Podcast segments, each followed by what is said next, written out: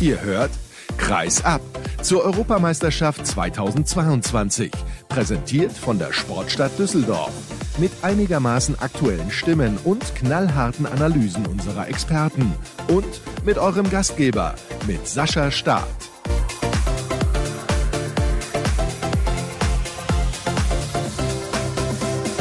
Auch am fünften Tag der Männer-Europameisterschaft gibt es natürlich eine Sendung und wir schauen mal wieder in eine andere Gruppe. Erstmal schön, dass ihr mit dabei seid, freue ich mich sehr drüber. Und eine Mannschaft konnte bislang überraschen. Zwar hat sie gestern Abend verloren gegen Island, aber trotzdem freue ich mich, dass einer der Spieler sich Zeit für mich genommen hat. Das ist ja nicht selbstverständlich nach einer Niederlage. Trotzdem ist er mit dabei.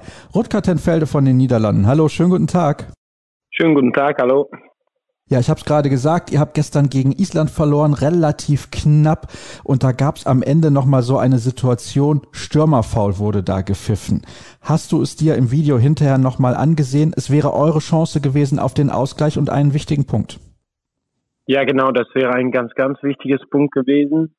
Ja, im Spielfeld kann man das natürlich nicht genau sehen, aber nachher mal das natürlich im Video nochmal angeguckt und auch in die, in die Zeitlupe. Und nach meiner Meinung ist das eine ganz schwere Pfiff, gerade am Ende des Spiels. Und sehe ich das vielleicht nicht so genau, wie die Juries das gepfiffen haben. Aber gut, die haben das vorher eigentlich schon ein bisschen liegen lassen, wo wir in eine Phase zwei, drei Minuten zu viele Fehler machen, wo die wegziehen mit fünf. Ja, und deswegen ist am Ende diese Entscheidung dann auch entscheidend gewesen. Und ja, das hätten wir eigentlich vorher schon besser machen müssen. Also das ehrt dich natürlich, finde ich, ist eine super Einstellung, dass du sagst, vorher wurde das Spiel sozusagen entschieden. Aber dass wir alle im Prinzip über diesen Pfiff so diskutieren, zeigt ja auch, dass die Entscheidung unglaublich schwer war für die Schiedsrichter. Ja, genau. Und dann, dann ist die Frage, will man am Ende des Spiels mit so einer Entscheidung das Spiel entscheiden? Ja, gestern war das leider so. Ob man damit einverstanden ist oder nicht, ist dann letztendlich auch egal nach dem Spiel weil es halt so gelaufen ist und wir können das ja nicht mehr drehen. Von daher müssen wir damit leben und uns wieder fokussieren auf die nächste Spiele. Was hat in den ersten, sagen wir mal, 45 Minuten nicht so gut funktioniert wie beim Spiel gegen Ungarn? Ah, ich glaube, die erste Halbzeit war gar nicht so schlecht. Wir tun uns ein bisschen schwer im Angriff, glaube ich, und haben ein bisschen Probleme mit manche 1 gegen 1 Situationen im Abwehr. Aber dann, ich glaube, fünf Minuten nach der Halbzeitpause machen wir zwei, drei technische Fehler zu viel, woraus sofort ein Gegentor entsteht. Ja, und dann sehen wir auf einmal, dass da ein 5 Tore Rückstand auf dem Teller steht. Ja, und dann wird es gegen so einen Gegner ganz schwer, sich wieder reinzukämpfen. Und dass das noch geklappt hat, ist natürlich unglaublich gut und da können wir auch stolz drauf sein. Aber das hat am Ende dann nicht gereicht, um einen Punkt zu holen. Der große Vorteil ist natürlich, ihr hattet Ungarn höher geschlagen als gegen Island verloren. Das heißt, schlagt ihr morgen Portugal, steht ihr in der Hauptrunde. Das wäre natürlich ein großartiger Erfolg, vor allem weil es eine sehr ausgeglichene Gruppe ist, eigentlich mit vier Mannschaften, die eine hohe Qualität haben. Von daher finde ich das sehr, sehr bemerkenswert. Was mir auch aufgefallen ist, dass ihr sehr viel Selbstvertrauen habt. Jetzt frage ich mich natürlich, die Stimmung war ja grandios, nehme ich an, nach dem Sieg gegen Ungarn, das ist ja logisch. Aber gestern, ich glaube, ihr habt euch vor allem geärgert über eure eigene Leistung, kann ich mir vorstellen. Ja, genau. Und ganz Europa hat überhaupt nicht erwartet, dass wir in diese Gruppe uns so, so gut durchhalten. Ich sage ganz Europa, aber da fehlen dann 16 Spieler und, und Trainer, die dran geglaubt haben, weil wir haben von Sekunde eins dran geglaubt, dass wir diese Gruppe überleben können und da glauben wir immer noch dran. Von daher war das für uns nicht unbedingt eine Überraschung. Und wenn man dann eigentlich gestern nicht die Leistung bringt, die man eigentlich bringen kann als Mannschaft und wo wir wissen, dass eigentlich mehr drin ist, ja, dann ärgert man sich natürlich nach so einem Spiel, auch wenn es Island ist. Es hätte Dänemarken sein können, wenn man selber nicht die Leistung bringt, was man in sich hat, dann ärgert man sich nach dem Spiel und das ist völlig nachvollziehbar, glaube ich. Ja, das ist absolut nachvollziehbar. Lass uns noch mal kurz zurückgehen auf dieses Spiel gegen Ungarn. Das erste richtig große Spiel bei diesem Turnier. Das erste große Spiel in dieser Halle. 20.000 Zuschauer, die alle, also fast alle, Ungarn unterstützen. Wie war das auf der Platte? Ja, natürlich beim Einlaufen und so merkt man das schon und gerade in die kritische Phase hat man das auch gemerkt. Aber wenn man im Fokus vom Spiel ist, hört man das eigentlich ganz leicht und und kriegt man das nicht so mit, wie man ja, als Zuschauer zuguckt natürlich. Da ich in der 40. oder 45. Minute diese rote Karte bekommen habe, saß ich natürlich auf der Tribüne. Ja, und dann, dann merkt man auf einmal, was die Stimmung in der Halle wirklich macht. Auch wo Ungarn wieder rankommt auf 28, 28. Ja, da war die Stimmung unglaublich gut und laut. Das macht schon was natürlich. War das so das größte Spiel deiner Karriere bislang? Ja, absolut. Ich habe noch nie für mehr als 20.000 Zuschauer gespielt und ich glaube, das wird man auch so schnell nicht mehr erleben, da man das fast nur sieht im Finalen oder, oder beim ERF Final Four oder so. Ja, also das ist schon was Besonderes natürlich. Du hast deine rote Karte gerade schon angesprochen. Ich fand, ging in Ordnung. Wie hast du es gesehen? Du hast es dir ja wahrscheinlich hinterher auch nochmal angeguckt. Ja, ich glaube, es ist ganz klar, dass ich mein Gesicht zum Ball habe und den Ball klauen will. Und ich habe auch eine Hand auf dem Ball, aber berühre mit meinem Unterarm trotzdem sein Gesicht. Ja, wenn man das Video anschaut, dann während des Spiels kann man natürlich eine rote Karte pfeifen. Muss man nicht, aber in dieser Entscheidung, ich kann da eigentlich mit leben. Hätte es lieber anders gesehen, aber konnte man schon geben und deswegen ja nachvollziehbar.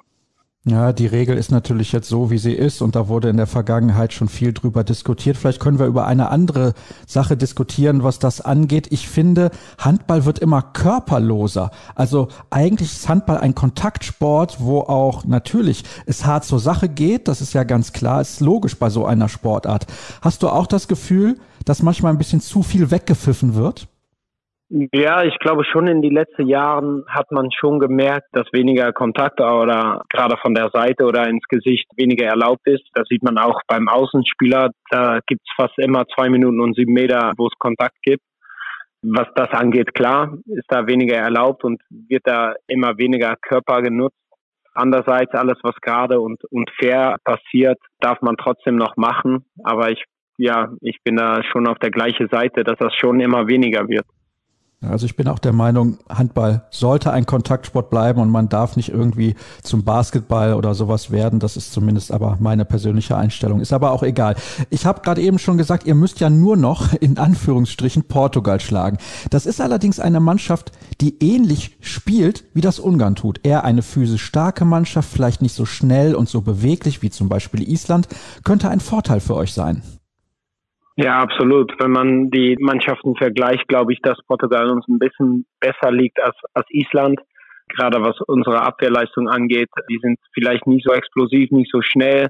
Und auch was unsere Angriffsleistung angeht, glaube ich, dass wir hier eher diese Eins gegen eins Situation und das Überlaufen von, von das Mittelblock einfacher lösen können als, als gegen Island vielleicht.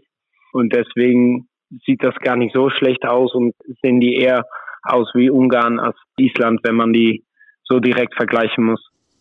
Aber ganz klar ist, ihr geht sehr, sehr optimistisch und positiv in dieses Spiel, ohne natürlich zu positiv zu sein, sonst kann es auch schnell nach hinten losgehen. Ja, genau, aber wir wissen, was wir können und da müssen wir trotzdem dran glauben.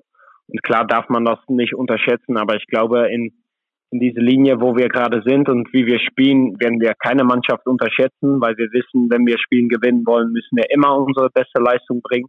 Wir sind noch nicht auf dem Punkt, wo wir mit 90 Prozent Spielen gewinnen können und deswegen ist da von Unterschätzung überhaupt keine keine Sprache und werden wir da 100 Prozent reinziehen und das Spiel auch gewinnen.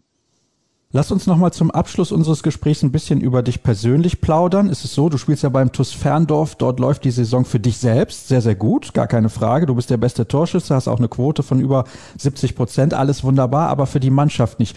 Wie schaffst du es, das eventuell bei diesem Turnier einfach mal zu vergessen für drei, vier Wochen? Ja, eigentlich ganz einfach, weil wir haben am 26. natürlich das letzte Spiel gehabt im Ferndorf und dann bin ich am 27. sofort bei der Nationalmannschaft gewesen, wo wir ein Turnier gehabt haben in Polen. Ja, und dann ist man auf einmal eine andere Mannschaft, man ist im Hotel, ist in so ein richtiger Bubble, was Corona auch angeht und so. Und deswegen vergisst man nicht ganz die Mannschaft zu Hause, aber schon hat man die Fokus nur auf die Nationalmannschaft und hat man dann eben für die drei, vier Wochen nichts mit seiner eigenen Mannschaft zu tun. Also schwer ist das nicht, sich so umzuschalten. Wenn man aber so in einem Hotel die ganze Zeit unterwegs ist, ist es sehr, sehr schwer, sich vegan zu ernähren. Ich habe nämlich gelesen, du bist Veganer. Ja, das war früher mal, habe ich das ein halbes Jahr gemacht zum Ausprobieren, weil ich ja damals diese Doku geguckt habe, die viele geguckt haben in Netflix. Aber das, das ist nicht mehr, das mache ich jetzt alles wieder ganz normal. Was das angeht, geht's dann auch ganz einfach. Okay, da war ich mir nämlich nicht sicher, weil das ist unfassbar schwer auch umzusetzen. Also gerade bei Turnieren, ich habe das mitbekommen bei der deutschen Frauennationalmannschaft im Dezember bei der Weltmeisterschaft in Spanien. Luisa Schulze ist auch Veganerin. Für die war das unfassbar schwer, vor allem in einem Land, wo sehr, sehr viel Fleisch gegessen wird mit Spanien. Wie hast du dieses halbe Jahr damals wahrgenommen eigentlich? Und warum hast du dich dann entschieden, nach diesen sechs Monaten wieder zu sagen, ich mache das wieder normal? Ja, wie gesagt, es ist mega, mega schwer, dann zu gucken, was man essen kann, was nicht und ja, was dann alles mit Fleisch gegessen wird, das geht ja noch. Da hat man viele Sachen, was man ändern kann, aber alles, wo auch Milchprodukte drin sind oder alles, was mit Tieren zu tun hat, umzusetzen, gerade wenn man im Hotel ist. Und in der zweiten Bundesliga schlafen wir natürlich auch oftmals im Hotel, da wir ja lang unterwegs sind ist das ganz, ganz schwierig umzusetzen und muss man eigentlich alles immer vorher klären, anrufen, ich brauche das, ich brauche das oder selber ganz viel mitnehmen. Und deswegen habe ich dann am Ende auch entschieden, das wieder normal zu machen, damit es im Leben einfach ein bisschen einfacher wird. Und ja, das läuft auch. Es war schön mal auszuprobieren, aber ich bin auch ganz zufrieden, wie es gerade läuft. Ja, das kann ich mir vorstellen. Hat das eigentlich an deinem Körper viel verändert? Ja, automatisch ist man schon ein bisschen gesunder natürlich, weil ganz viele Produkte einfach nicht erlaubt sind. Schon habe ich gemerkt, dass es ganz schwierig ist, genug zu essen und, und die ganze Eiweißen einzukriegen. Da muss man schon extra Ernährung immer dazu nehmen. Und deswegen habe ich am Anfang auch, auch ein bisschen abgenommen, was natürlich nicht immer gut ist als Sportler. Aber ich glaube, da braucht man auch ein bisschen Erfahrung. Je länger man das macht, wie einfacher es auch wird, dann weiß man, okay, das, das, das brauche ich und das kann ich nicht essen. Ja, dann wird das mit der Zeit, glaube ich, ein bisschen besser und einfacher. Mittlerweile würde ich ja mal behaupten, ernährst du dich wieder so, wie man das machen sollte, ist zumindest meine persönliche Sicht der Dinge. Aber ist auch egal. Soll ja jeder für sich selbst entscheiden. Rutger, herzlichen Dank, dass du mit mir auch über solche Themen gesprochen hast. Und ich wünsche euch natürlich viel Erfolg. Die Mannschaft der Niederlande macht sehr, sehr viel Spaß. Und ganz ehrlich, ich hätte es vor dem Turnier nicht gedacht. Da habe ich ja mit Fabian von Eufen drüber gesprochen und er hat gesagt, das kann doch nicht sein, dass du die Niederlande unterschätzt. Habe ich gemacht. Und jetzt sehen wir, diese Mannschaft ist sehr, sehr gut. Nochmal, danke an dich, Rutger. Viel Spaß morgen bei diesem letzten Spiel gegen Portugal. Und ja, vielleicht reicht's ja dann für die Hauptrunde. Es wäre auf jeden Fall eine positive Überraschung und da freuen wir uns natürlich drüber, weil diese Mannschaft tollen Handball spielt. Und wenn ihr mehr wissen wollt und hören wollt über dieses Turnier, dann könnt ihr das tun bei unserem täglichen Podcast. Das wisst ihr ja alle weiteren Infos. Wann die Sendungen dann auch erscheinen, hört ihr, nee, hört ihr ist natürlich völlig falsch seht ihr und lest ihr bei facebook.com slash kreisab, bei Twitter at kreisab und bei Instagram unter dem Hashtag und Accountnamen kreisab. Das war's für heute. Morgen hören wir uns nach dem deutschen Spiel wieder. Bis dann.